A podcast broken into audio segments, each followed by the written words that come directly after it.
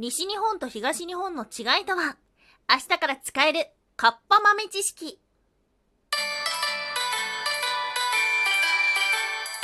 ンタンは妖怪について知りたい。はい、空飛ぶワンタンです。ワンタンは妖怪について知りたいカッコカリーということで、この番組は普段キャラクター業界で働いているワンタンが日本におけるめちゃくちゃ面白いキャラクター妖怪についてサクサクっと紹介している番組です。この番組のスポンサーは玉沢さん。歴史とか世界遺産とかを語るラジオなど放送されています。詳細はツイッターにありますので、ぜひぜひ番組概要欄からチェックしてみてください。はい。あと少しで10月です。なんだっていうと、なんとですね、このキャラクター辞典ワンタンは妖怪について知りたいカッコカリっていうのが2020年の10月から始まっていたので、気づけばもう1年経つんです。あれ？ってか、今日、次の収録が30日だから、うわ、すごい！いや、あっと、んなね、感慨深い思いをしているところですが、本当にいつも聞いていただいてありがとうございます。うん。そしてね、まあ、毎週日曜日はワンタンが好きな妖怪を紹介しているんですが、今日何にしようかなっていう風に考えた時に、やっぱりなと思って出てきたのが、カッパ。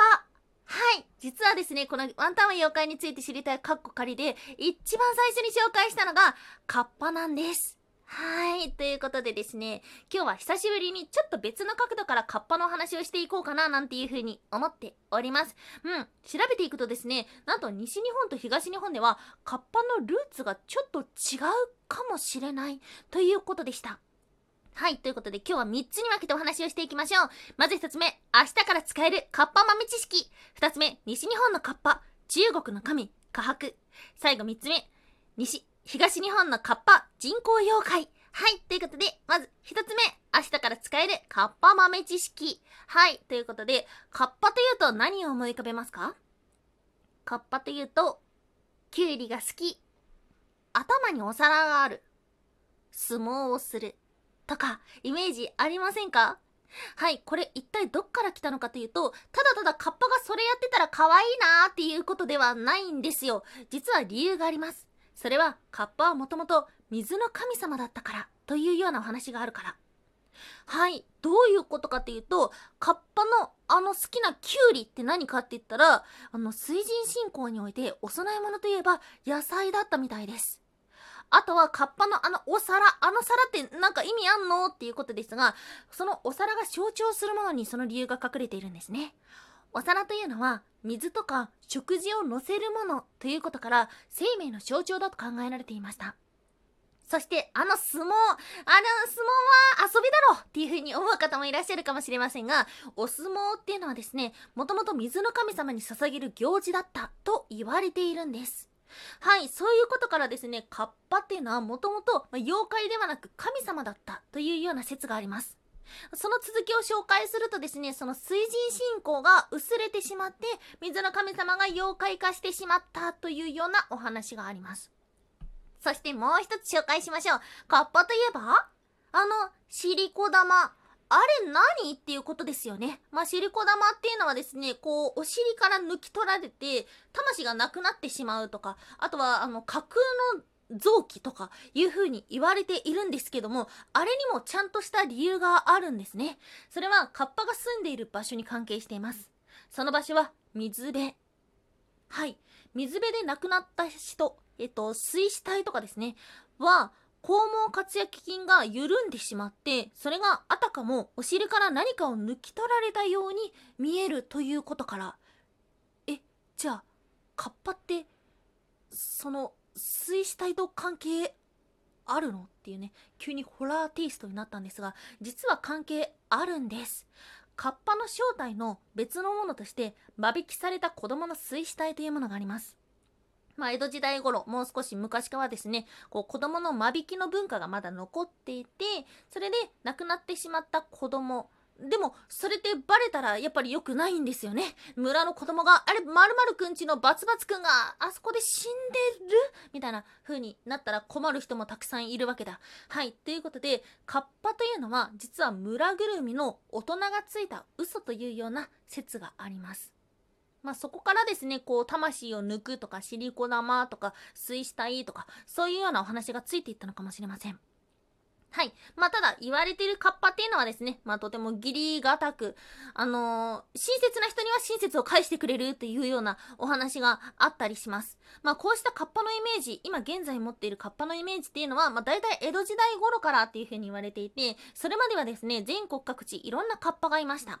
はい、そしてね、その、冒頭でもお話ししたんですが、カッパのルーツをいろいろ調べていくと、東日本と西日本でちょっとした違いがあるようです。一体どのようなものなのか、今日の二つ目、西日本のカッパ、中国の神、カハク。はい、ということで、西日本のカッパというのは、大陸から来たものと言われています。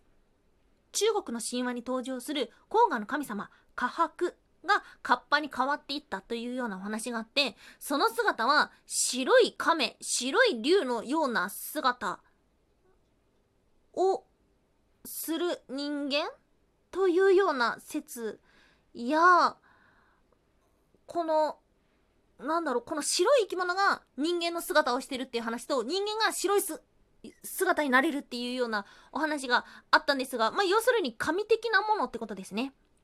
もともとは憑依という人間の男でした。それが黄河で溺死した時に天帝からお前は下白になるんじゃと命じられて、そして神様化したということですね。道教では憑依が川辺で千人の薬を飲んで千人になったのが下白だとも言われています。はい、神的な千人的なものということだ。うん。の、カッパといえばということで、もう一つね、あの、カメラ、亀の甲羅を背負っているっていうようなイメージがあるかもしれないんですけども、これはもしかしたら下白から来たのかもしれません。はい。またですね、これは、えっと、円光とも言われている西日本のカッパの姿もこっから来ているというような説がありました。そして最後3つ目、東日本のカッパ、人工妖怪。はい、ということで、東日本で伝わっているカッパというのは、もともとは人形だったというようなお話があります。安倍晴明の式神などがその仕事を手伝わせるために作った人形だったりとか、飛騨の匠が仕事を手伝わせるために作った人形だったりとか。はい。ということで、カッパというのはもともと人形だったっていうようなお話がちょこちょこ出てきますね。うん。まあ、カッパというと、先ほどもお話をしたように、義理がたく、人の親切には親切で返すとか、人の手伝いをするというようなお話があるんですけども、これはもしかしたら東日本型のカッパから来ているのかもしれません。はい。まあ、カッパの正体ってなんだっていう風に調べると、本当にたくさんあります。うん。カッパのミイラっていうのもね、まあ、全国各地あるみたいなんですけども、こう、魚っぽい姿をしてるものから、猿っぽい姿をしてるものから、あとはですね、カワウソを置いてカワロウになるっていうようなお話があるように、カッパというのは、カワウソが老いた姿というような説もあります。きっと、あなたの住んでるところにも、いろんなカッパの伝承が残ってるかもしれません。はい。もしよろしければ、そんなカッパのエピソードを教えてください。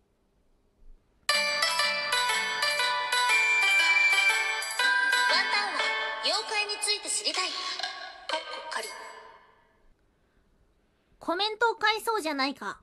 はい、ということで、いつもコメントありがとうございます。ベリリウムさん、岩手県、四国4県を合わせた広さより広い、とても大きな県ですね。ほうほうほう、平泉にある、えっと、源義経ゆかりの中尊寺にも行ってみたいです。